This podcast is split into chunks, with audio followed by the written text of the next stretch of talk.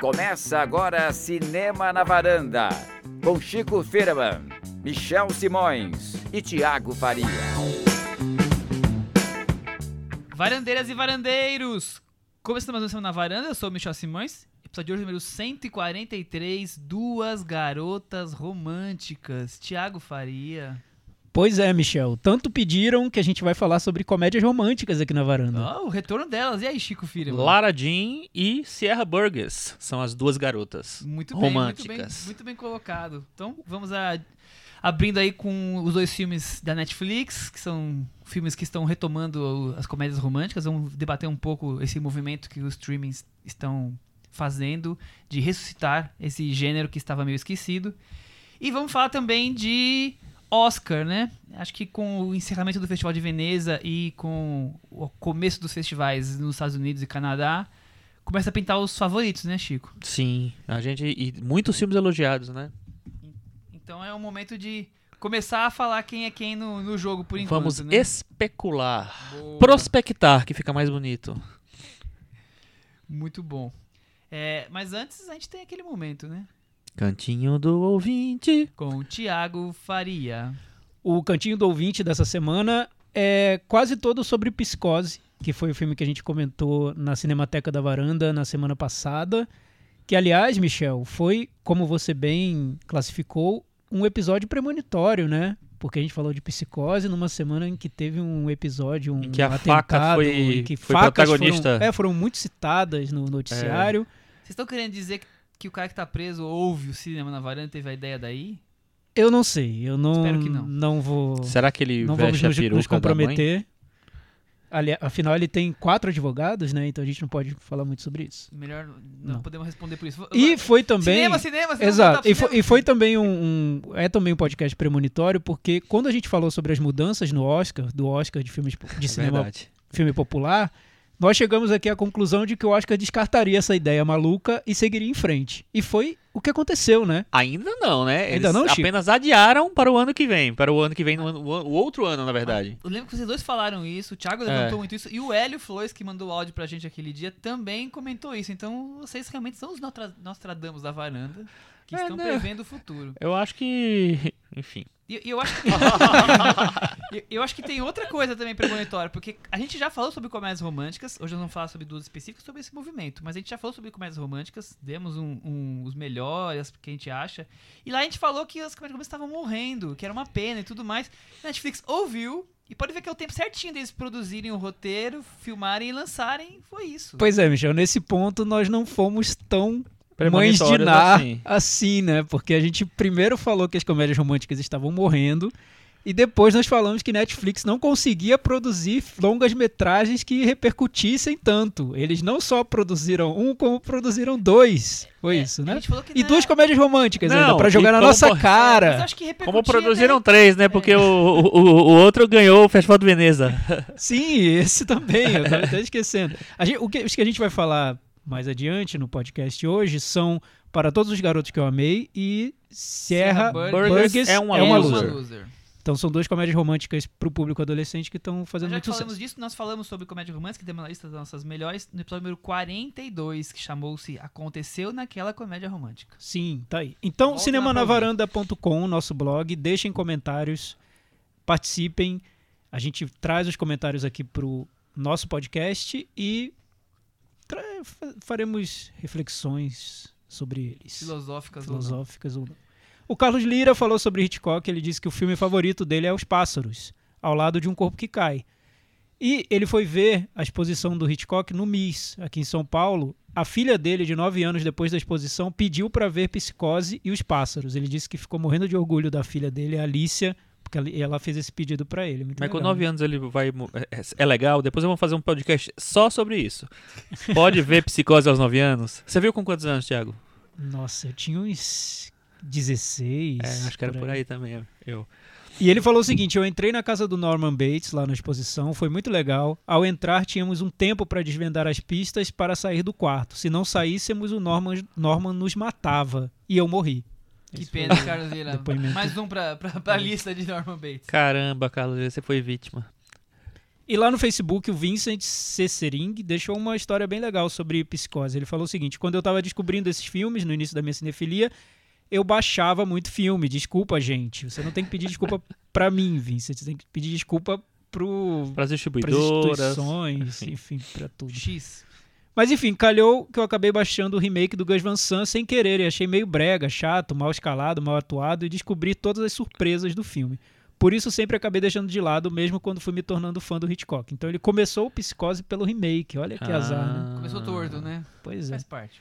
Muitos anos depois, quando conheci Carol, minha cara metade, atual esposa, a descoberta no nosso primeiro encontro de que eu só tinha visto o remake a deixou horrorizada. Ela ficou, Eu também ficaria. Deve ser cinéfila, então ela ficou É. horrorizada com Carol isso. tá certa. Santa Carol, viu? Aí ele falou que assistiu ao Psicose pra impressionar a gatinha e me apaixonei pelo filme. Por todas as razões que foram abordadas no podcast. É um filme incrível, ágil, tem uma decupagem cirúrgica de cada cena, mas algo que realmente me marcou muito foi o Norman Bates do Anthony Perkins. Ele traz uma fragilidade para o personagem que acho essencial para o desenrolar da trama.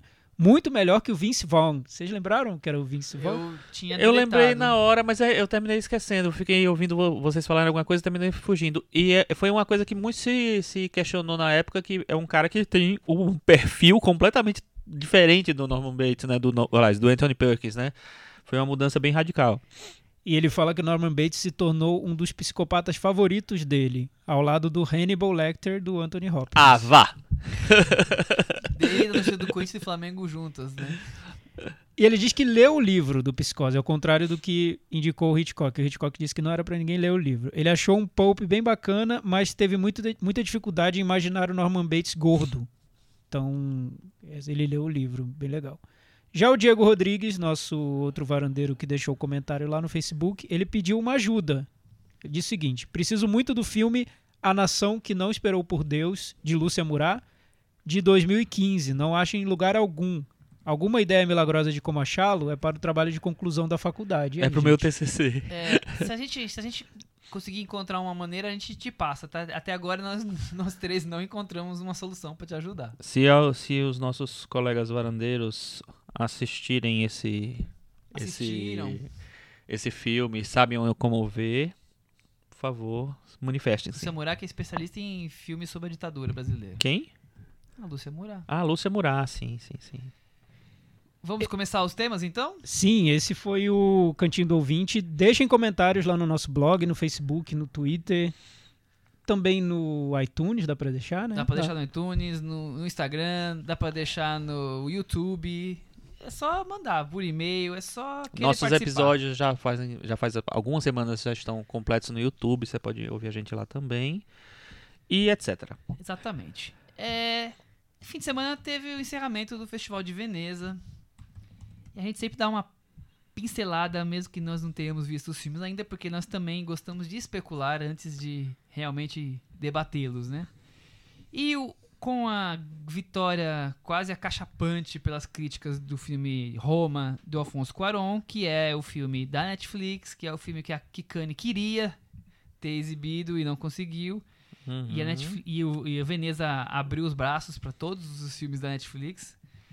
É, Quaron chega aí com, com um dos grandes nomes para a corrida do Oscar. Mas eu vou repassar todos os outros vencedores, que esses festivais são poucos, que a gente vai poder debater rapidamente o que a gente está esperando. O segundo prêmio mais importante, que foi o, o melhor diretor, foi pro francês Jacques Audiard, com o filme The Sisters Brothers, que é um filme feito nos Estados Unidos. Então, por mais que seja um diretor francês... foi É a estreia dele nos Estados Unidos, eu acho, né? Exatamente. É um É o diretor de O Profeta, né? Mais Isso. conhecido por O Profeta. E E, o por... de Pan, que ganhou a palma de ouro. De Pan? De Pan. De Sério? Ele é o diretor do De Pan. Ah, Triste, é. né? Gente, eu lembrava dele por O Profeta, por Ferrugem e, e Osso, E osso, mas é. não por De É Pan. pra esquecer de, de Pan mesmo. Nossa, É. achei um filme Tem tão... um filme dele que eu gostei quando eu vi lá atrás, chama Um Herói Muito Discreto, com Mathieu Kassovitz. Mas eu não sei hoje em dia o que eu pensaria dele. É, não- E tem um que eu nunca vi, que é o Totó Le, Lerro, né? Não é Que dele. é- Não é Não é dele? dele. É do Jacob Van Dormael. Dormael. Ah, então eu vou outro troquei. troquei, gente, Tudo desculpa. bem.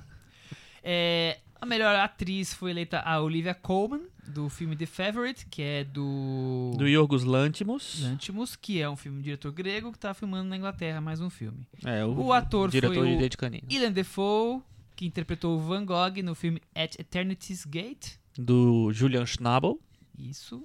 Roteiro Os Irmãos Coen, com outro filme de, do Netflix, The Ballad of Bus- Buster Scruggs. Isso, que seria uma série, né, que foi adaptada pra virar um filme. O- e o prêmio especial do júri e o prêmio de melhor performance juvenil, digamos assim, foi pro filme australiano da única diretora que estava competindo, que é a Jennifer Kent, pelo filme The Nightingale. Aí pergunto Que é a pra- diretora do, do Babadook. Babadook, exatamente. Aí pergunto pra vocês, primeiro, antes de falar do Oscar, mas falando do que foi ventilado de, de Veneza e dessas premiações, Veneza não, não ficou babando muito ovo pro cinema de Hollywood, não. Porque a gente, se a gente tirar Roma, que é um filme mexicano, mas coprodução com os Estados Unidos da Netflix, todos os outros filmes são falados em inglês. Tem um australiano, tem o- dois britânicos e dois americanos. Tem Grevo falando em- é, dirigindo filme em inglês, tem francês dirigindo o filme em Então, inglês. são produções ou americanas ou, ou É. britânicas. Não existe mais. Os outros festivais, os outros filmes do festival eram, eram coadjuvantes, é só pra cumprir tabela.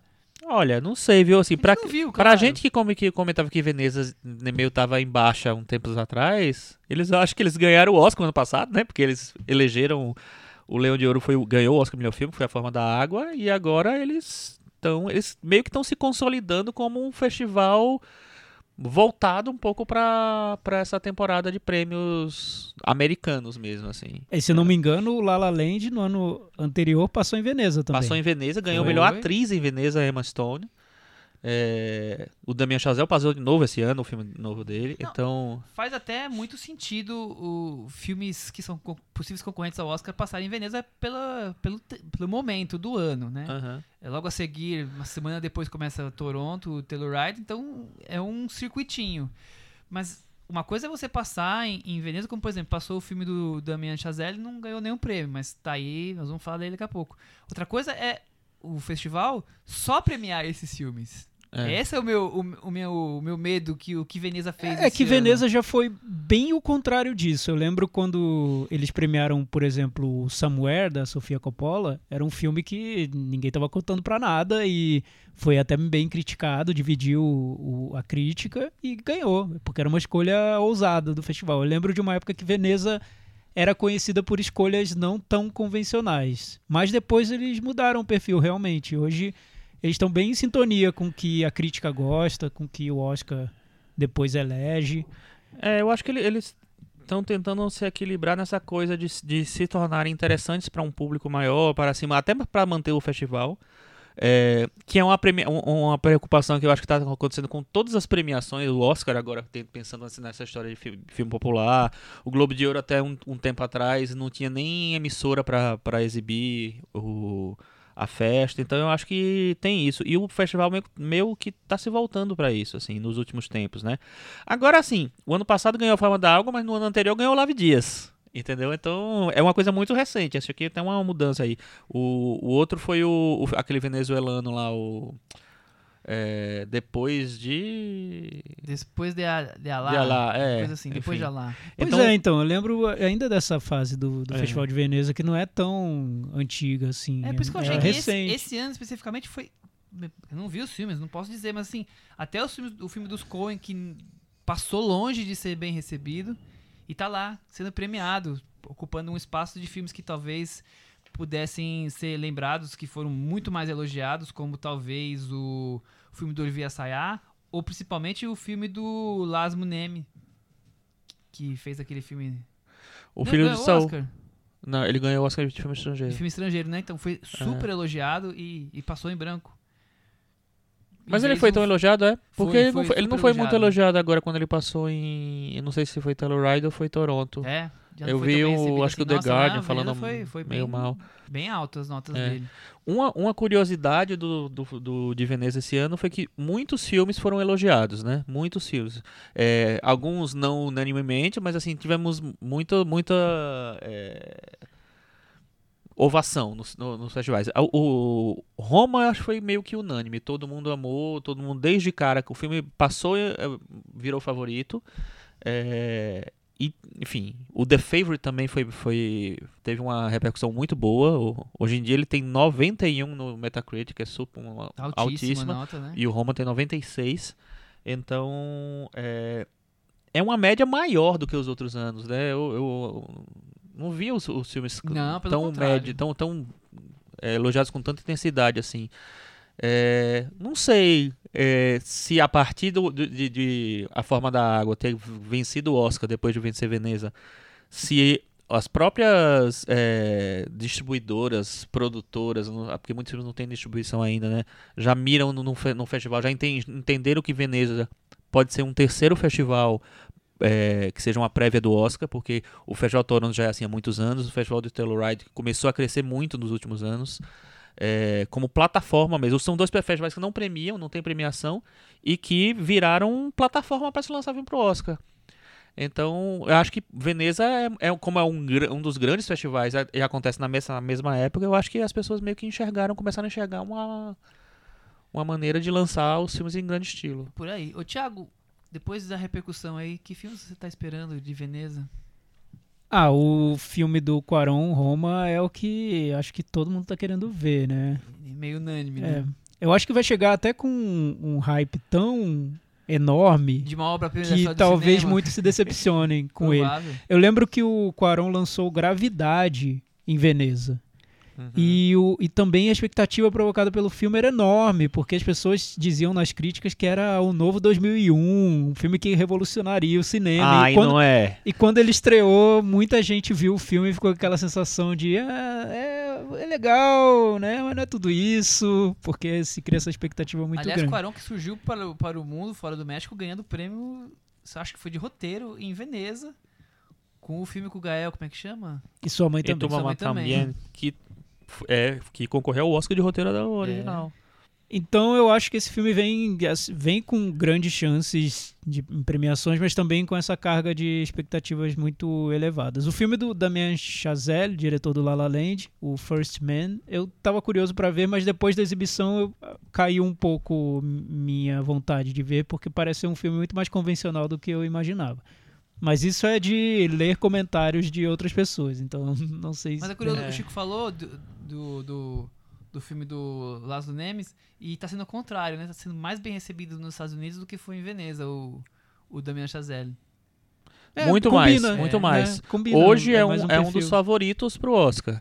É porque, assim, estão surgindo vai- grandes lançamentos, grandes cot- é, filmes cotados, né? É, acabou de ser exibido, né, há, há um, dois ou três dias, o filme do Barry Jenkins, que ganhou o Oscar por Moonlight, que é o If Bill Street Could Talk, que tá super badaladinho. Então, é, já tinha uma expectativa em relação a ele, claro, né? O, filme, o cara que ganhou o Oscar de melhor filme foi muito bem recebido também. Então, vai meio que um vai meio que passando o outro, né? Então, é, mas o- hoje na, na lista do Gold Derby, né, que o- é um site que reúne vários críticos para fazer apostas pro Oscar, o First Man, o primeiro homem, vai ser lançado inclusive daqui a pouco, né? Acho 11 que em de nove- outubro, está outubro. previsto. ele é o segundo mais cotado.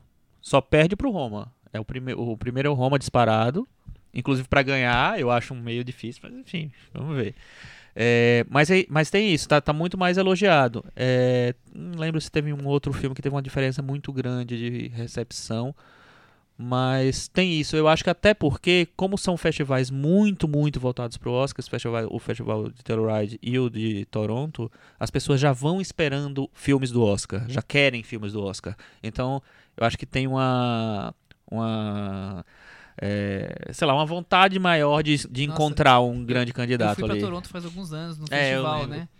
As conversas nas filas são muito isso. Querer É? adivinhar que, ah, esse filme pode ser indicado pra ator, pra não sei o que. É muito É. isso nas filas, é muito engraçado. Viram isso, né? Os festivais viram isso.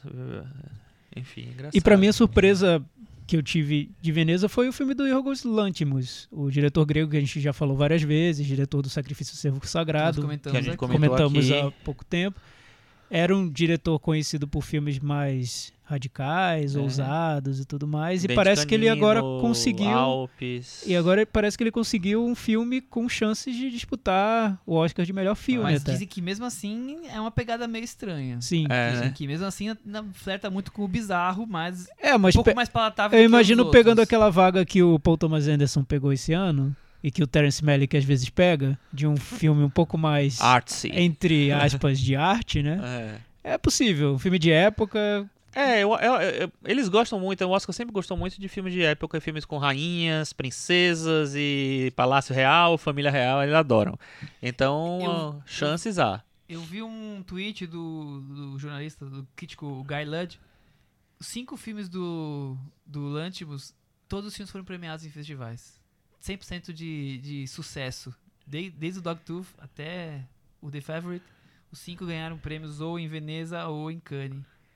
Olha. Impressionante, né? É. O que me impressiona é que parece que é um, um diretor que ele tá numa, numa trajetória ascendente mesmo. Cada filme ele consegue um apoio maior da crítica, consegue atrair atores Mais mais, público, conhecidos, é. mais público, e ele vai crescendo. Isso é impressionante. Tem gente que odeia, né? Tem gente que ama, Eu mas sou ele, muito fã, não. ele segue uma trajetória curiosa, sem, sem ceder muito ali na, nas loucuras dele, na- nas- até nas bizarrices dos filmes dele, mas conseguindo um espaço cada vez maior. É de se admirar, né? É é do- E nasce uma estrela. Dois filmes pra gente terminar de fechar Veneza. Nasce uma estrela e Suspira. Ah, verdade. São os filmes evento de Veneza, né? Os filmes que provocaram muita atenção, Mas tiveram estrela, trailer. acho que publicou mais. é, Publicou não, é, causou um pouco mais do que atenção. Tem gente que gosta e defende. É, um filme dirigido pelo né? Bradley Cooper. É, tá, tá muito bem recebido pela diretor. crítica também. É. Lady Gaga entre possíveis indicados a. E é um filme que tem atriz. cara de, de filme com indicação ao Oscar de melhor filme, né? Se Até ele porque for nasce muito uma bom, estrela, é, né? Então, exato. Se ele for bom mesmo e tiver o apoio da crítica, é quase certo que, que vai rolar uma indicação ali. Ele tá muito bem cotado, né? O, o- Elogiaram muito a Lady Gaga, mas elogiaram muito o Bradley Cooper como um ator também. E o Bradley Cooper é aquela coisa, né? Teve três indicações em três anos seguidos ao Oscar. Então, Ele já é habituê, né? é indicações. tipo assim, virou prata da casa. Então, é natural que eles olhem pra ele com outros olhos. E aí, o primeiro filme que ele dirige, um é- que é um Nasce uma Estrela, é o quarto, é o quarto Nasce uma Estrela. O- os dois primeiros tiveram indicações é, ao Oscar de melhor atriz e, e outras indicações em outras categorias. O único que não teve indicações foi o da Barbara Streisand, que é o terceiro. É, e, o, e agora vem com a Lady Gaga como atriz, entendeu? Então acho que você cria toda uma, uma causa. Eu acho que existe muita, muita resistência à Lady Gaga, porque existe a Madonna, porque existiu a Courtney Love, né? Todas as atrizes convertidas em cantoras convertidas em atrizes é, é como se tivesse assim, ah, tô, tá tomando, querendo tomar meu espaço, entendeu? Então não vou Sai dar dessa. bola pra essa É, menina eu não. acho muito difícil quebrar esse, esse bloqueio. É. Porque são Tem atores isso. que votam em atores, né? É. Muitos atores votam. Então, pra optar por uma cantora, É. tem que ser uma atuação. Já teve genial. casos, né? Teve casos. A, a, a Diana Ross concorreu ao Oscar de melhor atriz fazendo a Billie Holiday lá em 1900 e tanto. Mas, não sei, é, a Lady Gaga hoje tá super cotada. Super cotada. Não é a principal, mas tá super cotada. Vamos, vamos ver o que é que... Vamos ver aí nas próximas semanas a se gente vai falar consolida. de detalhes das atrizes. E Suspira. Dividiu demais, né? Dividiu. É, mas já era esperado é, dividir, é o né? diretor do Me Chame Pelo Seu Nome, vale comentar pra quem É, não sabe. mas, é, mas é tipo assim, é, é tipo o cara vai, vai pegar um clássico absoluto de um gênero, né, um, um clássico máximo. Então acho que é, é difícil você não ter uma, uma pessoas já meio que dispostas a não gostar. Mas vai que não é bom mesmo, né? Não sei. Vamos aguardar, né? Eu tô, eu tô curioso, eu quero ver. Só mais um último comentário. É, acho que um dos filmes mais bizarros do- da competição foi, para variar, do nosso querido mexicano Carlos Regadas, com Nuestro Tiempo, que é simplesmente um filme sobre poliamor, que, onde ele interpreta ele mesmo, a esposa dele interpreta a esposa dele, e os filhos interpretam os seus filhos. E ele faz um filme sobre poliamor, com cenas de sexo explícitas e tudo mais. É um filme do Carlos Regadas, né? Pra quem conhece o cinema dele, De volta, depois de muito tempo. fazia um tempinho já, né? Nossa, o último foi o Luz Silenciosa. Isso. Nossa, Não, não, não teve mais outro filme, Eu não? acho que não. Sério? Ele tava meio sumido. E aí, pra, pra passar, é, houve dois filmes brasileiros em, em Veneza, fora da competição principal. O- um deles é o do diretor do Gabriel e a Montanha. Eu, eu não vi muito como foi a repercussão. O outro é o filme dirigido pela, pela diretora Flávia Castro, que chama Deslembro. Eu Uhum. tive a oportunidade de ver o filme e eu gostei, achei bem legal. É sobre ditadura, é uma personagem feminina que faz um pouco o alter ego da própria Flávia Castro, que cujos pais é, sofreram essa questão de ditadura, violência e tudo mais. E é um filme sobre as memórias dela, como ela se lembra da. Por isso que tem a ver com deslembro, com querer não lembrar de algumas coisas. Tem um detalhe no filme que não vou contar, que o porquê da, Ah, o porquê do título. Mas é um filme bem, bem legal, bem gostoso de ver. Um filme leve, por mais que seja de um tema bem pesado, como sabemos, né? Mas que com a volta, está a volta desse tema na política brasileira, né? Então acho que vale, vale resgatá-lo. Muito bem, ó, só, só que lembrando do Carlos Regatos, que eu fiquei com a pulga atrás da orelha, tem um filme dele de 2012, que é o, o Post Tenebras Lux. Nossa, eu não assisti. eu sim, desse é filme. verdade. Então- Eu vi E, também. e depois do Luiz Silencioso, ele fraco, fez um é outro tão- filme. Não, é, é super ambicioso, imagina. Super. É, É o filme, o filme Big Ele Bang é, ele sempre dele. foi, Mas né? ele é super, super, super assim, né? É. Ele É. acerta alguns Mas esse e não- erra a maioria. Esse né? foi um É. pouco desengonçado, Não, né? E depois disso ele fez um curta também. Na verdade, é um- acho que é um filme é, com vários. é, que reúne vários episódios e tem um que é dele, 2014. Ele é um habitué de Cannes, que é um dos, dos nomes que foi parar em Veneza esse ano. né? É, pois é. Mas e aí, com isso Foi balaio de rejeitado. gato todo aí, Chico Firman, quem são os filmes que realmente estão hoje acampando essa disputa aí? Olha, Roma continua, é, continua não, se consolidou como favorito, tá, né, é o filme mais comentado, mais aguardado. O Thiago acha que ele vai ganhar. É, eu, se- eu assim. sempre O erro. Thiago Chico. acha que vai ganhar. Chico, eu sempre erro, eu falo e aí não acontece. Então, É. ano, ano- no ano passado eu falava que seria o Me Chame Pelo Seu Nome, viu o que aconteceu? Foi um dos últimos ali. no filme. um dos últimos é ótimo. É, ninguém mais botou fé no filme. É. Eu- hoje eu acho que o Roma ganha. Então, eu acho difícil porque, porque tem várias barreiras pra quebrar ali, né? Primeiro, assim, é um filme falado em espanhol. Pra ganhar melhor filme é muito difícil, eu Já acho. aconteceu alguma vez o filme não Hum. falado em inglês? Não, acho que não. Não. Porque o. O, o, Não teve, não. o artista não é falado. Não, né? tem- não é falado, é. Se fosse em francês, eu acho que dificilmente falaria. Ele ganharia, o Ganharia. Oscar. Enfim, o- não, não teve ainda. Eu acho que esse é uma, é uma barreira, assim. E é um filme da Netflix. A Netflix nunca conseguiu emplacar uma indicação ao Oscar. Eu acho que agora ele emplaca, com certeza. Mas emplacar e já ganhar. Só se eles fizerem assim, uma reviravolta muito grande, assim. E eu acho que tem muitos filmes que estão muito elogiados. Não no nível de Roma, mas eu acho que eles podem Chico, Construir vou, um vou fazer o favorito. advogado do diabo, porque você só falou o- os pontos negativos, as barreiras à indicação do Roma. Os pontos positivos, a academia ama o Afonso Cuarón, Sim, é verdade. um dos diretores queridíssimos de Hollywood, É todo mundo mexicano. adora. É o filme ser mexi- sobre o México, falado em espanhol, no momento que a gente, em que a gente está vivendo, o governo Trump, é uma vantagem, Pode porque ser, os americanos estão loucos para mostrar que eles adoram os mexicanos e que muro não tem nada a ver Acho e entra em todos. Vale falar que se a academia adora Cuarón, o filme é sobre a infância, A infância do Cuarón, Cuarón. exatamente. Aham. Tem um é lado- Roma é o bairro, né? O, no- o nome do o bairro da cidade do morou e a México. empregada doméstica que cuidava dele, a bababá que cuidava dele, é é a personagem central ali. É. Tem o lado de ser autobiográfico, que a academia também adora. E é um filme da Netflix, sim. Isso, é um- isso impede várias coisas, a gente sabe. Só que a Netflix está jogando o jogo direitinho para que o filme seja exibido, para que receba críticas, para que siga um percurso bem tradicional e chegue ao Oscar. Então, eu acho que tem lado negativo, mas tem também uma possibilidade aí, Chico. Não, eu não tô. eu não des- seja tão malvado com Eu não Roma. descarto, não. Inclusive, eu sou, eu gosto do, do- dos filmes do Cuarón. Eu acho que é um, um bom diretor mesmo. De- dessa safra dos, dos mexicanos, pra mim ele é o melhor. Mas, não sei, eu acho que é- tem muitos percalços ainda. É, você falou da, da, da Babá, né, a que faz a protagonista, ela tá até sendo cotada para atriz. E a Litsa Aparicio, mas vamos ver o que, é que vai acontecer. É, mas eu não acho que, que, é, uma- que é impossível, não. Eu só acho que eles vão ter que trabalhar muito esse filme. Eu acho que eles vão, tá- vão ter que trabalhar muito. É o começo da corrida e Roma saiu na frente, é isso. Eu acho que Roma tá na frente. Quais são os outros, Chico? Os outros, é, é, outro que a gente já falou é o First Man, né? Que, a gente já, que eu já falei aqui. O, O primeiro que ele foi muito do- bem do recebido Chazelle, no Que é sobre o, o Neil Armstrong. Neil Armstrong, o Eu Ryan tava no Gosling. restaurante e falei Louis Armstrong. Ice Skies of Blue. É sobre o Neil Armstrong. Exatamente. E é o Ryan Gosling que faz, né? É, repetindo a parceria lá do La La Land.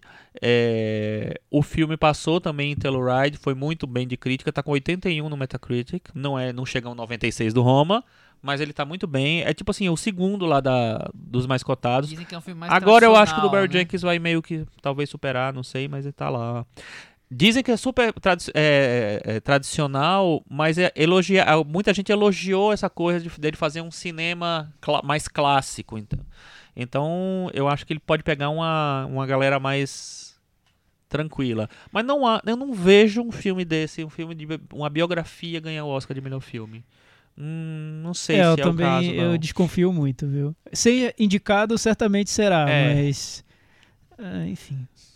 Não, Vamos- vejo aguardar, vamos muito futuro Vamos pra aguardar. ele. É, o outro é o Nasce uma Estrela, né, que a gente já falou. É, é um filme bem americano, né? Aquela coisa do artista, de ser descoberto, de da ascensão e tal. Vamos ver qual é o, o, o- o Uma história desenrolar. testada, né? É uma história. Mas é porque é, a cada Nasce uma Estrela eles mudam a história. Ah, não é a claro. mesma história. É só o mesmo conceito. É o mesmo conceito, É tipo coisa, as é o- Panteras do é o- MacD. O cantor famoso que conhece a estrela em ascensão e, e ele tá em- em queda e ela sobe. E aí o casamento bagunça. Isso é o, a trama de Nasce uma Estrela 1, 2 e 3, digamos Vamos ver. assim. Eu acho que a maior vantagem da, do filme, e a mai- que é, é exatamente a maior percalço, é a Lady Gaga.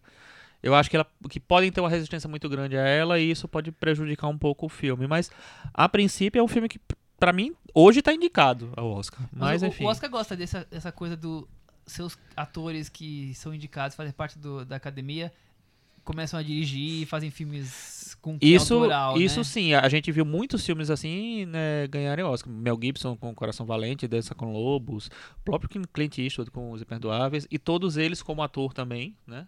É protagonista. Pode ser uma. Então você acha que Nasce Estrela tá, na- tá aí Tá, com certeza tá. na briga. Que? Outro que tá é o Black Clansman, né? O Infiltrado na Clã do nosso Spike querido Lee. Spike Lee, que é um filme que passou em Cannes. É, é, isso foi uma desvantagem, talvez, porque o filme, faz muito tempo que o filme tá aí, então cada outro filme novo que chega é, cotado e comentado tal, meio que é meio que é, deixa o, o- o Spike Lee um pouco para trás. Mas apesar disso, apesar de vários filmes estarem surgindo, tá se comentando muito dele, tá sendo muito cotado. É, no Metacritic aqui, é, no Metacritic, no Gold Derby, que é o, a- o site que eu falei, né, que tem os críticos apostando no, no, no Oscar, ele tem, tipo, tá, tá, é, tá apostado por 15 críticos dos 17. O Roma, por exemplo, tá, tá por 16. Então, eu acho que hoje o Black Clansman tá indicado também. Já que você tá falando de, do filme do Spike Lee, vamos aproveitar que nós temos um enviado a- Especial. ao exterior, especial para assistir a esse filme e vai comentar aqui que é o nosso varandeiro honorário sempre, Gustavo Joseph. Gustavo, conta pra gente o que, que você achou do, do filme Infiltrado na Clã. Oi, pessoal da varanda, tudo bom? Queria agradecer em primeiro lugar a Cris, o Michel, o Chico, o Tiago por terem me enviado aqui especialmente para a França, com tudo pago, patrocinado pela varanda, passagem aérea, hotel, comida, tudo em euro, com euro aí a cinco reais. Então, muito obrigado mesmo, varanda, pelo, por esse patrocínio me sinto um verdadeiro viado da varanda, não, quer dizer, um enviado da varanda especial para ver o filme Infiltrado na Clã, do Spike Lee, que em inglês chama Black KKK Klansman, um nome super difícil de falar, eu descobri que era difícil de falar esse nome quando eu fui pedir o ingresso. Mas, bom, falando do filme, eu gostei bastante, viu? Achei que é um filme com uma pegada bem mais leve do que eu esperava na direção. O Spike Lee com uma mão muito leve, dirigindo, bem diferente do que seria uma pegada de um Oliver Stone, que é uma, eu acho que é um diretor que eu considero que tem uma mão super pesada, por exemplo. Eu acho que ele pega consegue dar um tom bem leve no filme justamente por escolher alguns atores cômicos em alguns papéis-chave, como por exemplo o Topher Grace, que todo mundo lembra do That, That 70 Show. Ele tem um papel aí chave no filme e ele e outros têm um ator, por exemplo, que fez o The Wire, que aparece numa cena rapidinha, numa muito engraçada. E tem cenas muito engraçadas mesmo. Dá para perceber aí que teve alguma influência do Jordan Peele no, fi no filme e o, uma pegada do produtor também, do Jason Blum, da Blumhouse, que é um cara que eu acho que atualmente é o produtor mais interessante aí de Hollywood em matéria de conseguir resultado na bilheteria e resultado em filmes interessantes mesmo. ainda voltando a falar rapidinho do filme, a edição do filme eu acho muito fluida. São duas horas e dez que passam muito rápidas. E eu acho que ele dialoga bastante com aqueles filmes Black, Black Exploitation da época, tipo Shaft, Cleopatra Jones, inclusive Superfly. Inclusive na trilha, que eu acho que vai ser lembrada no Oscar também. Inclusive eu chuto aqui que vai ganhar o Oscar de melhor trilha sonora. Que é bem marcante, bem, bem legal a trilha do filme. O... Outra coisa que me chamou muita atenção é que ele não passa pano em algumas coisas meio tabus, como o filme O Nascimento de uma Nação, do D.W. Griffith, que muita gente passa pano mesmo, dizendo que é um filme que tem um contexto histórico, de como ele retrata a Ku Klux Klan na época, e o Spike Lee meio que coloca isso aí, pega bem pesado, que eu acho bem oportuno. E alguma crítica que muita gente pode fazer para o filme é que ele tem algumas situações que a princípio podem parecer um pouco inverossímeis, algumas decisões que o personagem toma, mas que não, nunca chegam a tirar a gente do filme. Quem assistiu o filme vai perceber que tem algumas coisas que a gente pensa, pô, mas não faz sentido eles fazerem isso e tal. Mas no contexto do filme faz, faz sentido sim, e eu acho que eles acabaram acertando bem nisso também. Não vou dar spoiler, mas é legal. O, tem uma participação muito bacana do Alec Baldwin no filme. Ele abre o filme fazendo outro personagem, mas é o Trump falando. E tudo que o filme vai numa pegada mais leve, no final ele termina com uma porrada mesmo, não vou falar, mas que é super oportuno. E eu acho que dificilmente esse filme vai ficar fora do Oscar, viu? Eu acho que o Spike Lee é capaz de fazer tipo Ennio Morricone e depois de ganhar um Oscar especial, ganhar um Oscar aí em competição grande chance e, olha, se for, eu acho que vai ser merecido. Espero que vocês aí da varanda gostem e mais uma vez, obrigado. Querendo mandar aí para ver outros filmes no exterior, estamos sempre aqui à disposição. Um abração do amigo Gustavo. Bom, é isso daí.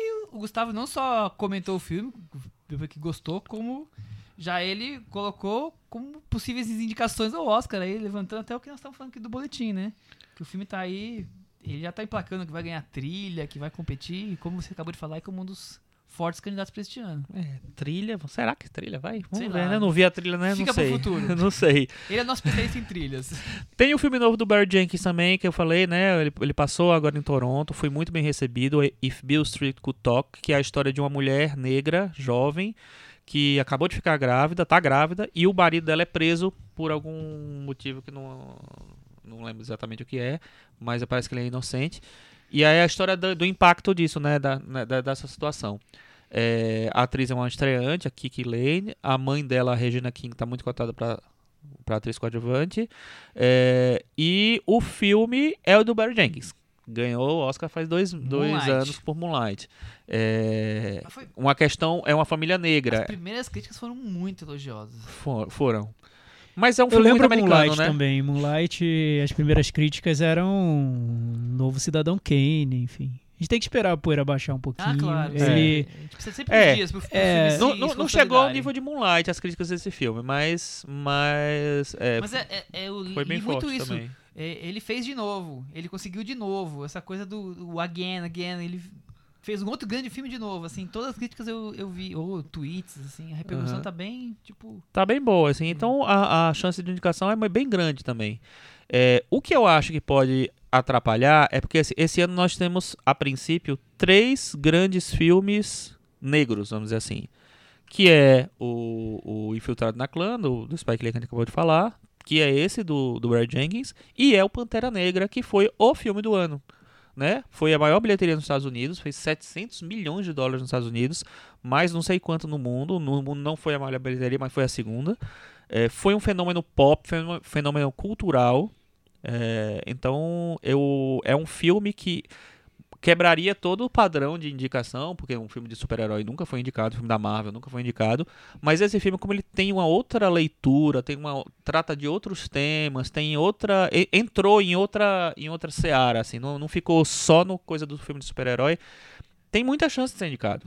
Os três têm muita chance de ser indicado. então. Eu acho que os três têm, têm muita chance de ser indicado. Mas aí tem aquela coisa, né? Será que vão, vão votar em três? Né? Porque o Oscar também tem aquela coisa de, ah, vamos votar nesse daqui, contemplamos. Sistema de cotas, entendeu? Vamos botar no latino aí, se aparecer outro latino aí, ah não, né, já, já é demais, né? Então não sei, vamos, vamos ver como é que eles se comportam, mas eu, eu acho que, que os, Os três estão muito cotados. E o Pantera Negra era o, o, o filme que eu ia falar recente, porque ele tá muito cotado também. Tem 13 pessoas apostando nele dos 16, assim. Então eu acho que as chances são grandes.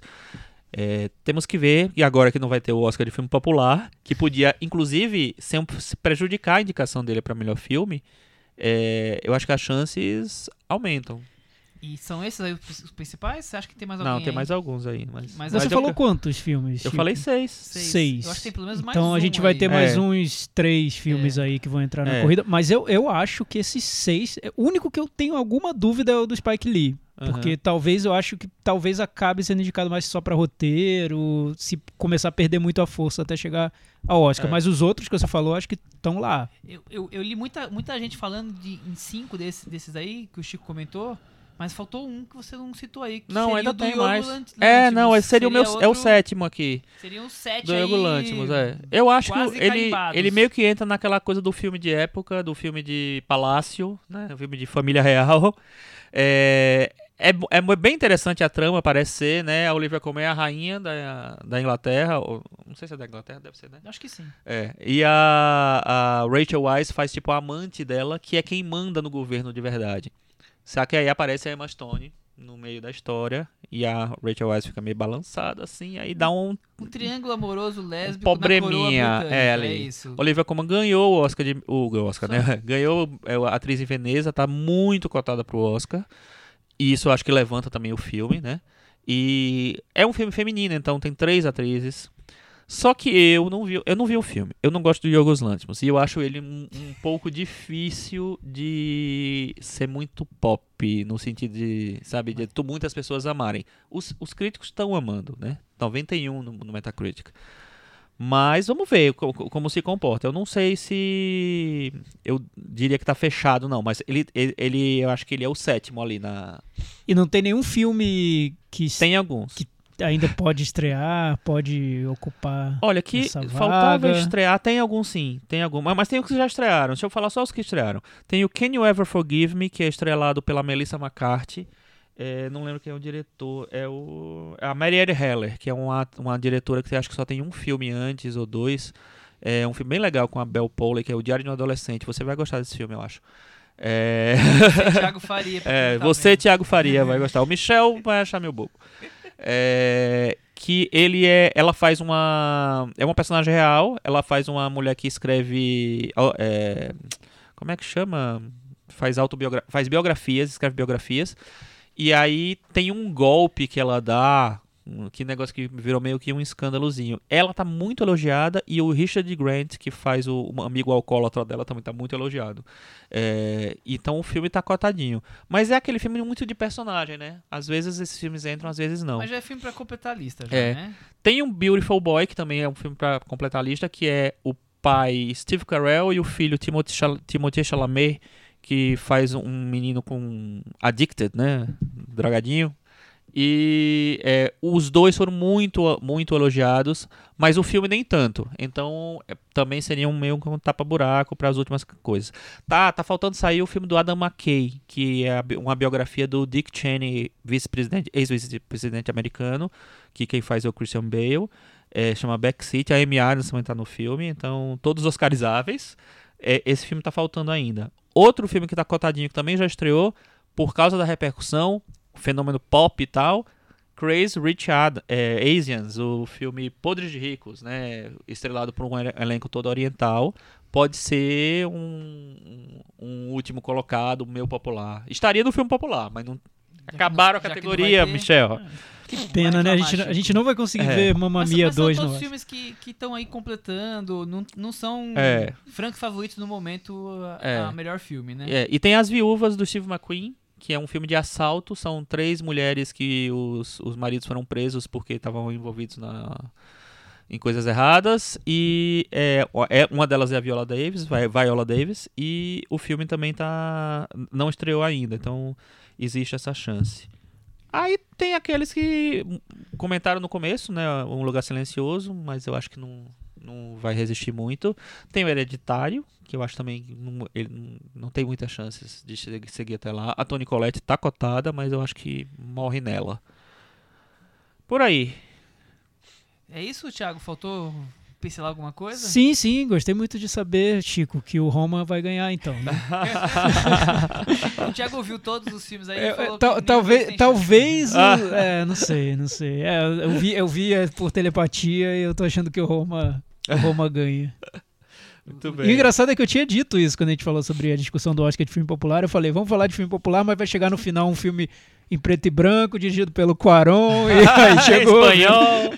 chance. Já chegou rapidamente. E lembrando que o filme do Orson Welles vai ficar elegível pro Oscar, né? Sério que eles vão deixar ele elegível? É, porque é um filme inédito. É um Opa, filme novo. aí, ele tá E- surgindo e é um lá. filme que dividiu, né? Dividiu, Dividiu mas. até porque é um Frankenstein, Mas, né? Michel, certeza. dividiu- Desde, mas é o Orson desde, Welles, o- né? desde Cidadão Kane, todos os filmes do Orson Welles dividiram. Ah. É, é verdade.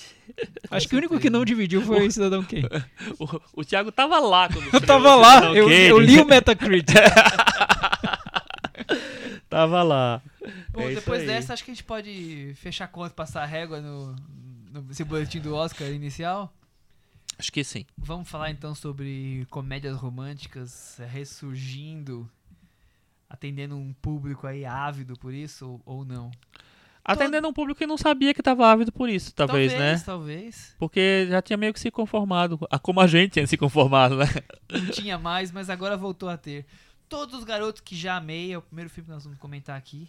Filme dirigido pela Susan Johnson, que fez um, um longa até agora, além desse, alguns curtas. O longa chama-se Carrie Pilby, eu desconheço. A atriz é muito boa, a Belle Powley. É a atriz do filme que eu falei, o Diário do Adolescente, que o Thiago vai gostar. E a sinopse é: A vida amorosa de uma adolescente Lana Condor.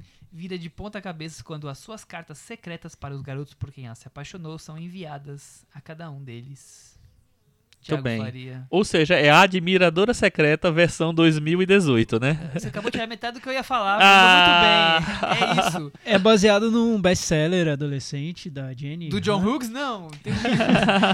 Então tem um livro. é, acho Jenny que isso, Han, né? isso, deu, é, isso dá, deu uma, um, um respaldo para Netflix bancar esse projeto, porque realmente comédias românticas estavam um pouco em baixa, mas quando você tem uma adaptação de um livro que fez muito sucesso, é certeiro que você vá al- atingir um público muito específico. O que eu noto nesse filme e no outro que a gente vai falar também, duas produções Netflix, é que eles me parecem é, programados via algoritmo, é, que é bem comum acontecer na Netflix, porque você consegue identificar nesses filmes elementos de outras produções Netflix, principalmente séries que foram testadas e aprovadas e que tem um público ali cativo. É, você vê traços de Stranger Things no elenco adolescente, você vê, enfim, o- experiências que funcionaram e que agora eles levam para um outro universo e para um, pra um público muito específico. Tá funcionando, porque o, esse Para Todos os Garotos que eu amei virou um fenômeno pop dentro da Netflix que me lembra um pouco o que virou o Com Amor Simon, que a gente conversou aqui na varanda. O Com Amor Simon é uma comédia romântica também. É, o grande diferencial dele é que é uma comédia, comédia romântica com um personagem gay. Então isso era algo que a gente não, não via no gênero e o filme trouxe essa, essa diferença. Voltado para um público grande. É, isso que eu ia um falar. Porque a comédia mainstream. românticas gays existiam muito nos anos 90. Só que eh, com essa coisa muito menos setorizada que o comportamento traz para uma coisa mais eh, universal, eh, não existia realmente. Fala com todos os públicos com amor, É. Simon, né? Acho que esse é o diferente. Pois é, e eu noto muito do Com Amor Simon nesses dois filmes que a gente vai comentar, principalmente nessa questão da representatividade, de fazer filmes, comédias românticas para públicos que não estavam sendo retratados por comédias românticas. No, no Para Todos os Garotos que eu amei, a, a personagem principal tem origem oriental, então já seria super diferente, né? Você vê uma heroína bem fora dos padrões que a gente costuma ver nos filmes do gênero. E no, no Sierra Burgess é uma garota que se, se- tem, tem problemas de aceitação do, do próprio corpo, se acha gordinha, Fora do feia. padrão. É, e, e ela é a heroína do filme. Então, é, essa questão da representatividade, do- da diferença, do, do que seriam as minorias dentro do gênero, acabam aparecendo com grande força nesses dois filmes, como apareciam no Com Amor Simon também. Seria uma tendência? Eu, eu acho que sim. Vendo esses dois filmes e o sucesso que eles estão fazendo nesse público muito específico, eu acho que vão aparecer vários outros agora. É, eu, eu acho inclusive que é, é bem interessante esse filme especificamente, o Para Todos os Garotos que Já Amei, porque tem uma protagonista que é de origem coreana, né? Eu acho que é, né? Ela é- Eu acho que a atriz é do Vietnã, é, de origem é vietnamita, vietnamita, nascida nos Estados Unidos. Mas a, fa- a A família. família é, É de origem coreana. coreana. É, do filme é coreano. É, então eu, eu acho é, ele ter tocado tanta gente, ter atraído tanta gente, assim, mostra que esse negócio de barreira de, de etnia meio que X, né? Ficou, que é um pouco o que o Como Simon faz também, né? Eu acho que ele pega muita, muita gente, assim. Então, eu acho, é, a partir do momento do sucesso, tanto é que o Netflix já falou, né? A partir do sucesso desse filme, falou, ah, vamos investir nesse filão, já anunciaram isso. É, Você sabe que até foi antes do sucesso desse filme, eu tava lendo que eles resolveram ah, é, investir no filão Amor. E aí eles fizeram sete produções, que são, que são filmes é, não só comédias românticas, tem alguns que são só romances, e estão estreando recentemente, uma mesma leva, cada 15 dias ou menos está estreando uma. Então já teve Tal Pai, Tal Filha, que é com a atriz... Esqueci o nome dela agora, a loira que faz a série The, do The Good... The Good Place, The Good Kristen Place, Bell. Kristen Bell. O A Sociedade Literária e a Torta da, de- da Casca de Batata. ah, essa tá aí, é verdade. o Alex Strange Love. O Plano Imperfeito. Eu esqueci de pegar o. Alex Strangelove é tipo como o Simon piorado. Isso então, é, ele é um. Todo um movimento que a Netflix está lançando a cada 15 dias, mais ou menos, um, um desses filmes. Alguns são comédias românticas, outras são romances, que nem o A Sociedade Literária, é bem açucarado. Eu vi esse, é bem. É bem. O, o açúcar tá escorrendo, assim, da, da sua Aham. TV em casa. É, com Mas esse então- nome, né? É. Balzac muito, e a né? costureirinha francesa. Lembra desse? Que... Lembro, lembro. Chinesa, né? Então Netflix tá, tá chinesa. postando no amor. E aí, uma das coisas que ele tá fazendo é trazer de volta a coisa do humor junto com o amor, né? Que bonito isso, Michel. O Netflix está apostando no amor. A gente É. tá batalhando por essa cota da Netflix, né? amor. Olha, Netflix, que bonito. É, não, eu acho inter- interessante porque, como o Thiago falou, assim, eles lembram muitas séries, mas eles são uma referência direta aos anos 80, que são as- a era de ouro da comédia romântica, né?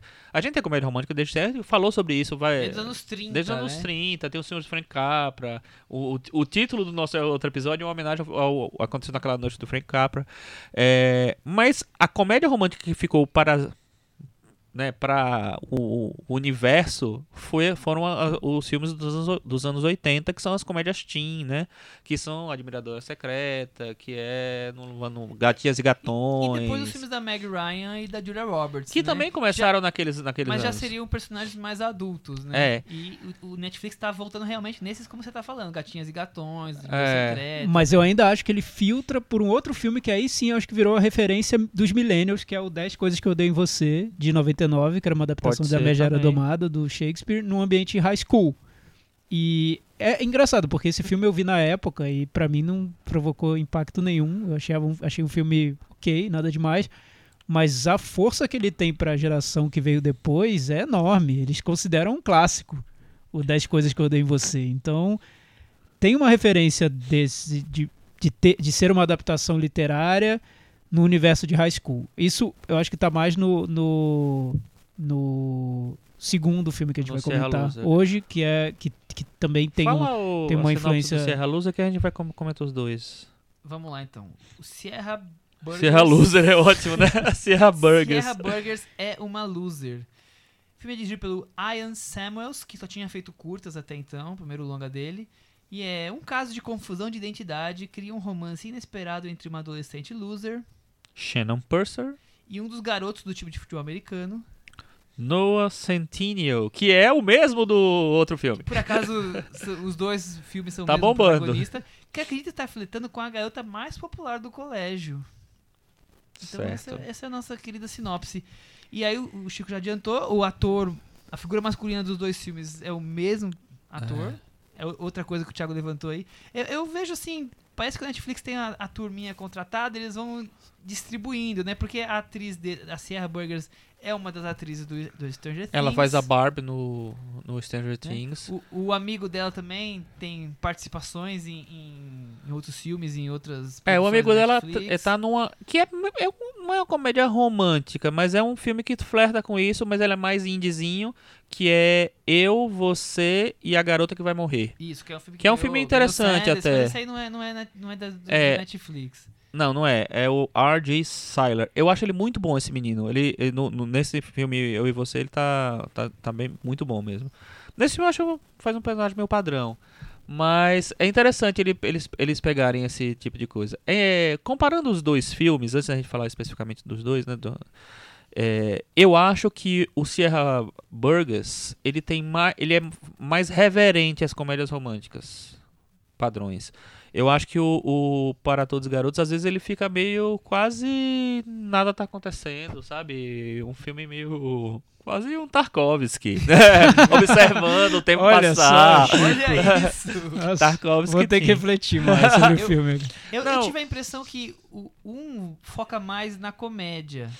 Tem- os, os dois coisas são importantes nos filmes, tanto a comédia quanto o romance, mas acho que o Sierra Burger foca mais na comédia, enquanto que o Para Todos os Garotos foca um pouco mais no romance, entre principalmente. É, isso Acaba é, tendo é uma- isso mesmo. é. a vertente um pouco dividida de um e do outro.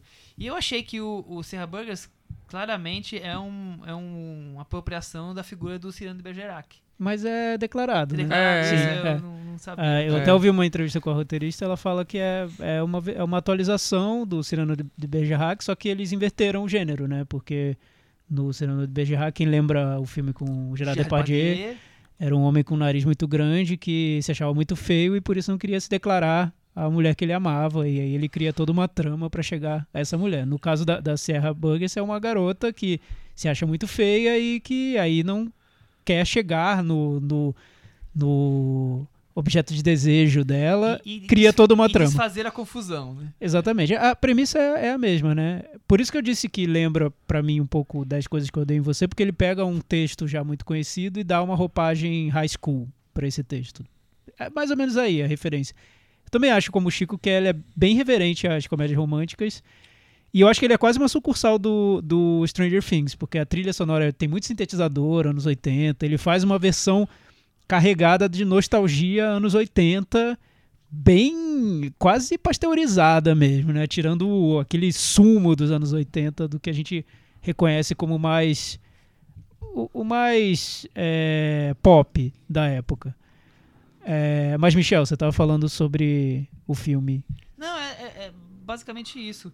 É, eu acho que curioso como são cinemas muito populares, né? Cinemas simples, mas que conseguem dialogar diretamente com, com o público-alvo. Acho que é, o- é o- talvez seja o grande sucesso que os dois filmes colocam aí. Pois é, isso, isso, isso eu acho que eles são muito eficientes. É, claro, nu- nunca vou conseguir me colocar no- na pele de uma garota de 12 anos, mas eu acho que para Mas esse eu público. sei, eu tenho essa informação. É, tem a, a filha da minha amiga, a Vivi, tem 12 anos. O Para Todos os Garotos é o filme favorito Não, dela. imagino, deve ser uma É, já viu conexão. várias Deve ser vezes. conexão imediata. É, aí eu falei, eu falei pra ela que o Sierra Bugs, ela falou, já sabia que ia estrear e tinha esquecido. Ainda bem que você me lembrou. Então, ó, já vai ver, já, já é, é com o mesmo gatinho, então, ó, já vai fazer uma, uma coisa. Eu acho interessante. O gatinho é o mesmo gatinho, inclusive o personagem só mudou o nome, né? Mais ou menos, eu acho ele mais simpático no, no Sierra Bugs. É, é porque, tá, tão- são filmes. Eu acho que pro público-alvo, o público vai receber do, do mesmo jeito. E um é continuação do outro. Parecem dois episódios de uma série que a Netflix vai seguir É, Eu acho que podia fazendo fazer pra uns sempre. 10 com esse personagem masculino e colocar as, as garotas que estão aí É, o em que, volta dele. o que né? eu acho que é legal é ver como é, essa comédia, o mesmo padrão da comédia romântica da- de quando eu era adolescente, hoje é transformado para chegar a um público que vive um, um- um mundo totalmente diferente do mundo que eu- em que eu vivia, né?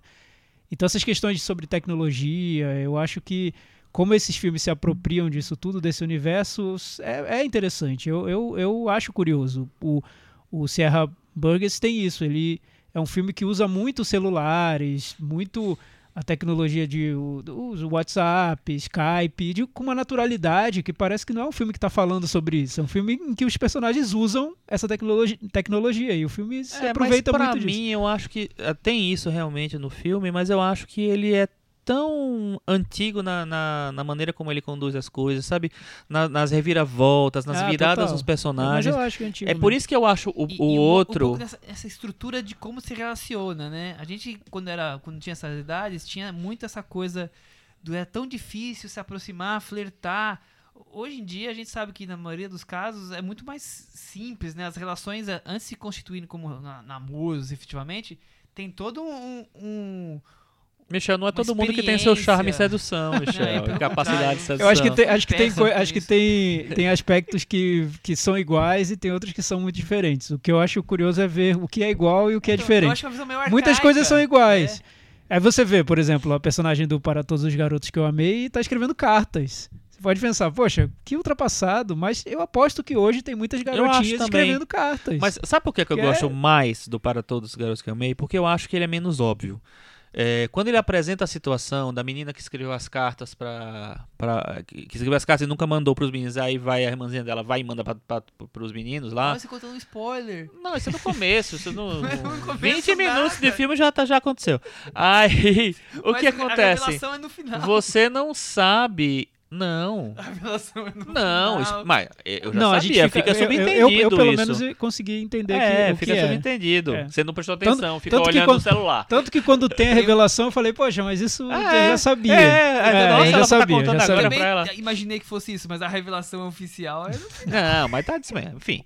Ó, aí o que acontece? O, eu acho que assim, o, os caminhos da trama, eles são muito mais é, misteriosos ali. As coisas não, as coisas não, não, não caminham da, da maneira se você ah, não, vai acontecer isso porque vai acontecer isso no final. Como no Sierra Burgers. Você sabe que aqu- aquele final vai acontecer do, na primeira cena. No- a- a- quando se estabelece a situação. Sim, No Para Todos, não. Eu achei que ia ser outra coisa. eu também, Entendeu? claro. É, Eu- o- já o Serra Burgers, eu me decepcionei muito com o final, porque eu achei que poderia ter sido um final menos achei- aspiracional. Eu achei a- mais- apressadíssimo. É, As coisas corajoso. Poderia ser mais acontecem corajoso. assim, ó. Ma- Mas, mas eu critiquei isso muito no Com Amor Simon também, e que eu acho que foi um final aspiracional. Foi um final do olha como seria se o mundo fosse cor-de-rosa, e não é. O Serra Burgers eu acho que é muito esse caminho de vamos fechar um final para que as garotas sonhem com que a vida pode ser bonita, que não vai ser uma decepção. Mas o meu problema não foi esse É. final aspiracional. Eu, é, foi com, como a, a trama é muito rápida, é muito mal. é- eu acho mal, mal construído o final. Eu acho assim, acontece aquele problema lá do vídeo. Tem um vídeo, viu, pessoal? Aí t- as coisas. de- depois dali, é assim, cada cena é, tem um, um evento importante acontecendo, assim, sabe? Eu acho que, tipo assim, em 20 minutos. Eu, eu lembro, inclusive, quando eu vi, assim, faltam 20 minutos pro filme e ainda tá faltando um monte de coisa acontecer. E realmente acontece um monte de coisas, se resolvem coisas complexas. Que eu acho que o, o- que o, o Para Todos ele espalha muito pelo filme. É, o que eu senti um pouco no Para Todos os Garotos é que o, a diferença aí do, do. Como eu pensei quando eu vi o Com Amor Simon, que daria pra gente diferenciar o que, eu, o que a gente vê como importante nesses filmes e o que esses filmes representam como cinema. E dá pra gente tirar, destacar essas duas coisas e analisar separadamente. Eu acho que são filmes importantes pro momento que a gente está vivendo, para a geração que está vendo esses filmes. É muito bom você ter, se sentir representado num filme, ter esses produtos, até para você se espelhar e, enfim, esse aspecto aspiracional eu acho importante ter, por, por mais que eu, que eu ache forçado e tudo mais. Como cinema, eu já vejo diferenças muito claras entre um filme e outro. O Com Amor Simon, eu acho que é, cinematograficamente é um filme que me parece muito pasteurizado, eu não vejo nem traços de direção ali, tudo muito claro. O Serra Burgers eu vejo, eu vejo uma fotografia pensada, as cores são bem quentes, ele tem uma estética anos 80 muito marcada no filme inteiro. O Para Todos os Garotos que eu amei, eu já vejo como um filme muito mais simplesinho no- na maneira como ele filma. E pensando já nas relações entre personagens, eu não vejo tanta verdade, tanto calor nesse, nesse amor do Para Todos os Garotos que eu amei. Eu vejo uma coisa muito. Às vezes me pareceu um filme até meio apático, sabe? Eu Então, penso, será que estão sentindo mas alguma pra mim coisa esse mesmo? Eu apático- volto a falar o subjetivo, pra mim é exatamente o oposto. É, eu achei Eu tão achei- sem sal. Eu achei a relação no Sierra Burgers que eu não consegui comprar, que É. eu me sen- senti apática. E eu achei a do outro. É, conseguiu me, eu consegui comprar aquele Tô com o Michel. Eu tô com é, o é Michel. curioso isso. Eu, eu também achei. Eu, eu- o que eu acho pra mim é o seguinte, assim, a- a- é, no, no Sierra Burgers, os personagens são muito caricatos. Sim. São muito uma coisa, sabe? É a menina que tem esse problema, ela é muito inteligente, ela é muito linda, é muito cheia de talento e tal, mas ela é, é feia, ela é gorda, ela é isso, então vamos trabalhar esse personagem assim. Aí tem um amigo engraçado. Aí tem a vilãzinha, sabe? Aí tem o, o, o menino bobão. Enfim, todos eles são muito estereótipos e funcionam muito. Aí tem o namorado da, da vilãzinha que é super estereotipado. No Para Todos, você tem uma menina que você não sabe definir. Sabe? Não é uma, não é uma, uma personagem assim. Não, ela não é a, a, a mais popular da escola, mas também ela não é a, a, a, a rechaçada pela turma, assim. Ela, e ela é uma, uma garota de origem asiática. Podiam fazer um, um, um gancho emocional assim. pra, pra isso, assim. Não tem. Ela mas, é uma menina Chico, normal. mas, Chico, não seria uma, entendeu? uma diferença de registro? Do- você falou sobre isso, não sei se foi Michel ou você. O, o- um filme, o Serra Burgers, é muito uma comédia mesmo. Ele tá dentro de um modelo de comédia. Então você tem papéis muito bem definidos, você tem estereótipos mesmo. E eu acho que ele até tenta inverter os, os estereótipos. A relação dela com a cheerleader, que seria a vilã do A filme. Regina, a Regina ela, George. é, ela vai virando até chegar num ponto em que você percebe que o estereótipo se quebrou um pouquinho ali. Ele não, Não ficou acho. vilã, ela não ficou vilã até o fim. Elas Mas criam a uma relação de redenção, mas amizade tem a e tudo mais. redenção. Eu, a- ó, eu- uma coisa que me incomodou muito no Sierra Buckets foi assim, eu, eu achando que o filme ia, ia ficar pra uma leitura um pouco mais moderna, mais contemporânea. Foi tipo assim. Quer dizer que você vai resolver o problema da menina que é, é, vítima, é, que, que é mais gordinha, que é maior do que as pessoas. É, ah, vou escovar seu cabelo, vou tirar seu óculos, o quê? Ah, mano, já passamos dessa fase, né? no- na, na- história da humanidade. Vamos Então, fazer de outro jeito? É que eu não sei se. É, não sei. Não, Não, sei se passou e nem sei se é esse o ponto, na verdade. Talvez para as meninas isso ainda seja Então, algo, tabu, algo a ser É, conversar. mas, mas falando só sobre a estrutura de dos filmes mesmo, eu acho que um é uma estrutura cômica. É uma comédia. Isso que o Michel falou, concordo 100%. É uma comédia. Então ele parte de, de papéis muito bem definidos, cria uma situação de desencontros e, e de confusões.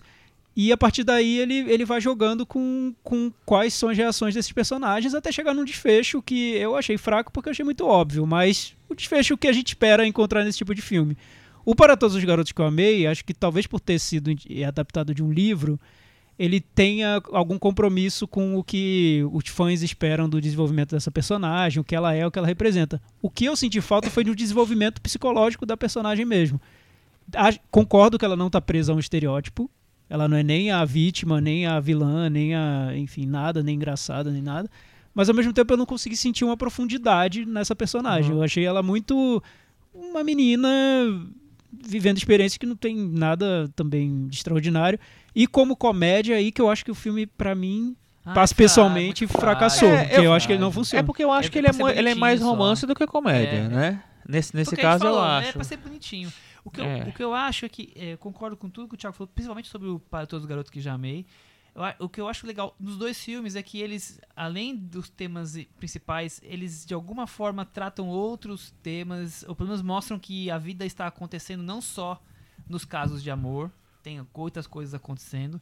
E aí, para todos os garotos, como eu, eu tinha dito, eu me envolvo um pouco mais com o romance, por mais que eu acho que a personagem acaba não sendo muito desenvolvida, outros aspectos, a gente não consegue entender tão bem aquela personagem, enquanto que a Serra Burgers você consegue entender toda a complexidade dela, mas eu acho que o, o roteiro vai entregando de maneira tão fácil as soluções que ele quer e vai se tornando, não vou dizer que é inverossímil, porque você espera um filme desse já algo inverossímil, mas eu achei as soluções muito frouxas, assim, É. de falta de coragem, é muito fácil resolver É. dessa forma e ficar o final desse jeito. Ficou Ah. muito simples. Ele tinha. Ele construiu coisas que ele poderia fechar esses arcos de maneira muito mais. Eu acho Mais também. moderna pro que nós temos hoje. E isso foi me decepcionando. É. E fora a questão do humor.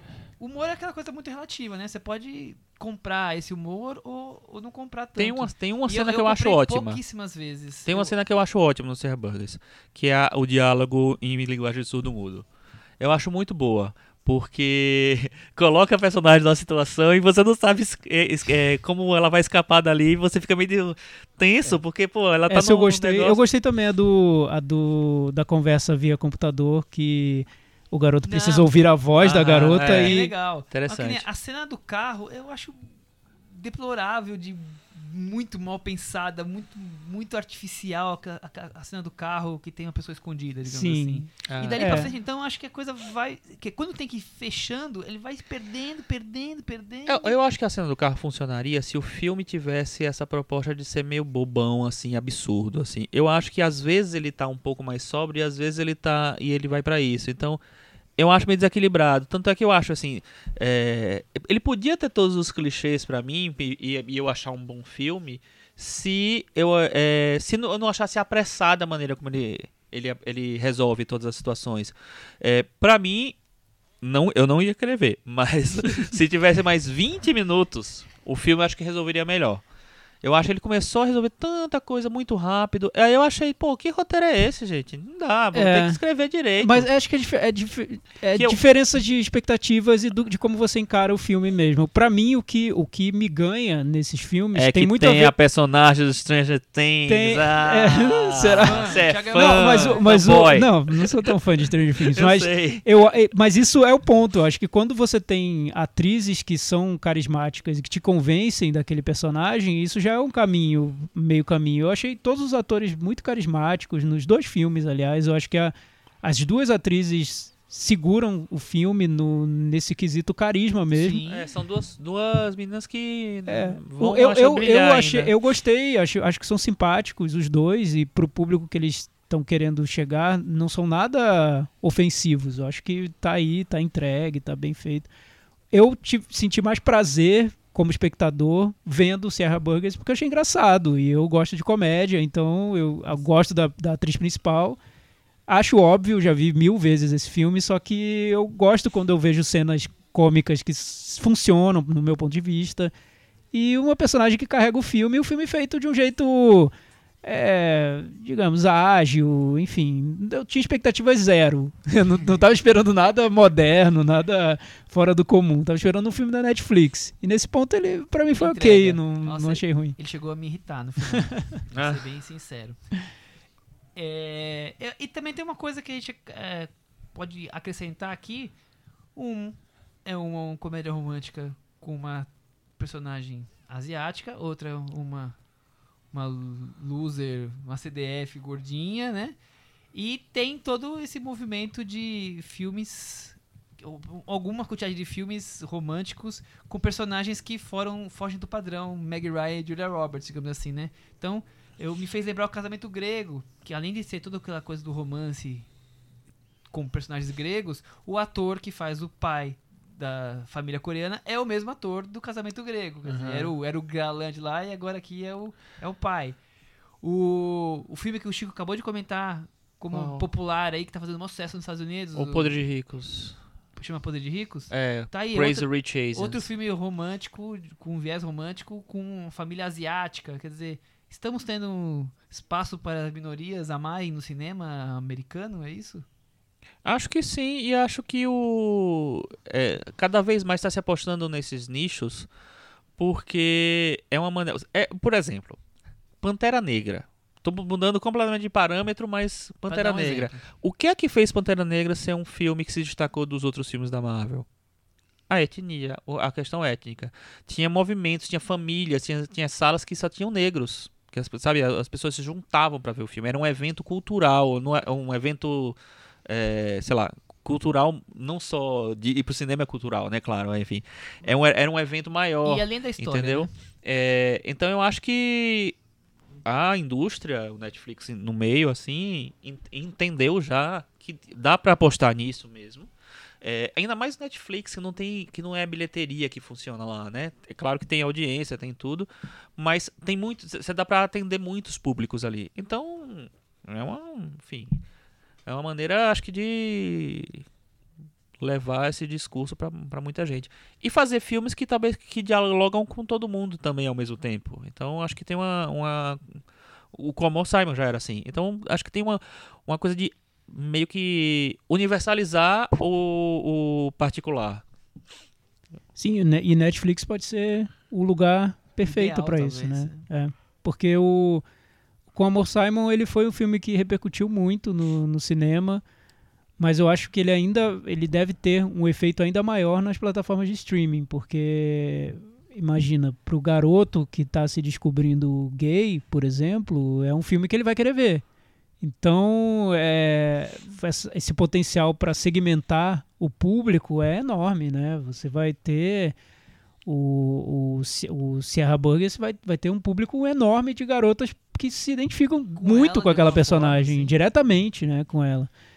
Então, é um outro tipo de, de potencial que esses filmes têm, que a, embora eles tenham muitas características parecidas com os filmes do John Hughes, e eu acho que tem mesmo. Eles, o, eles citam os é, filmes. Os, os filmes do John Hughes tinham já essa, essa, esse, é, esse apelo para os losers, né, os outsiders do, da sociedade. O, o, Clube dos Cinco é um filme muito sobre isso, né, as pessoas que estão lá sendo detidas no, no colégio Cinco e, luzes de cada um da sua, é, da sua e eles que formam o filme, eles ganham Uhum. o, o centro do filme para eles. Então é uma é uma re, re, recriação, Releitura. releitura do, do, do, dos filmes do John Hughes, mas para dia, os dias de hoje. E quando você traz para os dias de hoje, muda tudo, né? Muda a maneira, os temas que eles estão tratando, mudou, como, né? como eles tratam. Então, isso eu acho curioso, você rever o gênero para um público totalmente diferente. Agora, só ampliando, aproveitando o seu, esse gancho aí, uma coisa que eu até tinha pensado no começo. E, por exemplo, eu acho os filmes do John Hughes muito melhores. Eu acho eles, eu acho eles mais, mais bem acabados mesmo, sabe? Eu acho eles mais que tem mais texto. Eu acho filmes mais bem dirigidos, tal. Eu acho que você, eu acho que você tem razão que você falou do Sierra Burgess, que ele tem uma preocupação de direção maior. É, ao mesmo tempo que eu gosto do que, é, que o Para Todos, os Garotos que Amei, tem é, uma. foge mais dos clichês. Mas eu acho que nenhum dos dois chega num nível de excelência de, de não do- dos melhores. Eu não vou nem falar do Clube dos Cinco, mas de um garoto de Rosa Choque É, eu mesmo. também acho. Sabe? nesse, eu acho que ele não ponto eu chega. concordo. Eu, acho que tem uma sofisticação no, no coisa do John Hughes. Não, mas eu acho que aí tem um outro ponto, né? O John Hughes fazia filmes pro cinema e queria, de alguma forma, provocar né, a- a- o público que estava indo assistir. Os filmes da Netflix, eu entendo que são filmes, é, até como o Thiago falou dos algoritmos, são filmes prontos para agradar o público-alvo já, assim. Então, é- Então, mas a- aí você, mas você acha que eles são ah, o porque isso que o Chico falou me leva a uma questão até que É a gente já trouxe pro, é, a gente já trouxe isso pro, pro podcast. São filmes apressados? A impressão que eu tenho Eu é que às acho. vezes são, talvez sim. Eu acho. principalmente no acabamento, né? Eu Como- acho. Talvez sejam apressados, mas acho que são. Acho que o principal ponto é são filmes não inspirados. Não são filmes que vão inspirar as pessoas. São filmes que vão. Ah, eu quero ver um romance, vou comprar minha pipoca, um pote de sorvete e vou assistir, sabe? E, e eu quero que tenha começo, meio e fim, que eu sei exatamente como é que vai ser. Pelo menos é isso que, o, que eles estão construindo para o público ver. E não, ah, eu vou fazer isso, mas eu vou provocar aqui, eu vou colocar um personagem que faz isso, eu vou fazer É, outra coisa aqui Porque talvez o, o- essa moda. figura do diretor perca a força na Netflix. Sim, sim. É, e o John Hughes é um diretor, né? Ele, ele pensava os filmes, ele pensava em cinema mesmo, né? também. Ele era um O- diretor é. e escritor, ele era Sim. um, au- um autor completo, assim, ele era o dono do filme, do- o filme era dele mesmo, todo dele. Então, ele fazia um filme que ele, ele cuidava de toda a questão dos personagens jovens, e ao mesmo tempo, em duas, três cenas, ele fazia uma crítica aos adultos. Assim, isso você não vai ver nesse filme. O filme tenta fazer alguma coisa, o Serra Burgers, com a questão da, da mãe da, da garota popular da escola, e meio que termina, faz uma moralzinha, tipo, não é o meu foco, então eu já vou voltar pra É, cá. não tem uma profundidade. Parecem pilotos de, de série, É, né? Na é. verdade. É, é, não, isso- é isso que eu acho. Então acho que falta E eu acho que, a- que mesmo. essa comparação não é nem com os melhores filmes de John Hughes, porque, por exemplo, você pensa no Clube dos Cinco, no Curtindo o Vida Doidado, são clássicos. Clássicos mesmo, são filmes que marcaram, que são totalmente diferentes, que são muito únicos, assim. Mas você pega os outros, do Gatinhas e Gatões mesmo, é, Garoto Rosa não, não foi ele que dirigiu, né? Ele, mas ele escreveu. O, sei lá, eles são filmes que têm, é, que são muito bem acabados, assim, o roteiro é muito bem acabado, sabe? Ele, ele tem um tempo certo, as coisas se desenvolvem no momento certo, os personagens são bem trabalhados, por mais que sejam personagens clichês, por mais que seja uma comédia romântica teen, pra fazer dinheiro, pra, sabe, é, pra- tem um nível de profundidade que vai só até a segunda página. E eu acho que nesses aqui falta um pouco disso, assim. É, eu acho que ele mexia um pouco mais com as aflições é, humanas, teen, sabe? Esse, esses dois filmes eu não consigo. Ele, ele mexe com as aflições sentimentais daqueles romances, mas não vai muito além disso. Enquanto o John Hughes conseguia provocar o, o- a gente como se ver ali em alguma característica do personagem, não só como vai desenvolver os desenlaces amorosos da história, sabe? É como se não fosse tão verdadeiro, talvez. O, o Para Todos os Garotos que eu amei, eu, eu, eu queria. Eu, eu acho o filme muito simpático, eu queria muito ter gostado dele, mas eu não senti verdade alguma no É, filme. não parece que eu não vi. É, parece que não, vai, não, é. não entendi até. Porque um personagem fica meio fingindo pro outro que gostam. Não. não- Eu nem, nem sei por que, que eles ficaram juntos no final. Enfim, não passou a verdade pra mim o filme. Mas eu imagino que para as garotas de 12 anos tá passando muita verdade, né? O que eu acho talvez é que os filmes do John Hughes tinham um apelo mais universal, que você não precisava ser um garoto de 13 anos pra conseguir entender que aquele sentimento é verdadeiro, né? Hoje a gente vê que curtindo a vida doidada e entende perfeitamente Exatamente. o que tá acontecendo ali no filme, né? Não sei, talvez isso.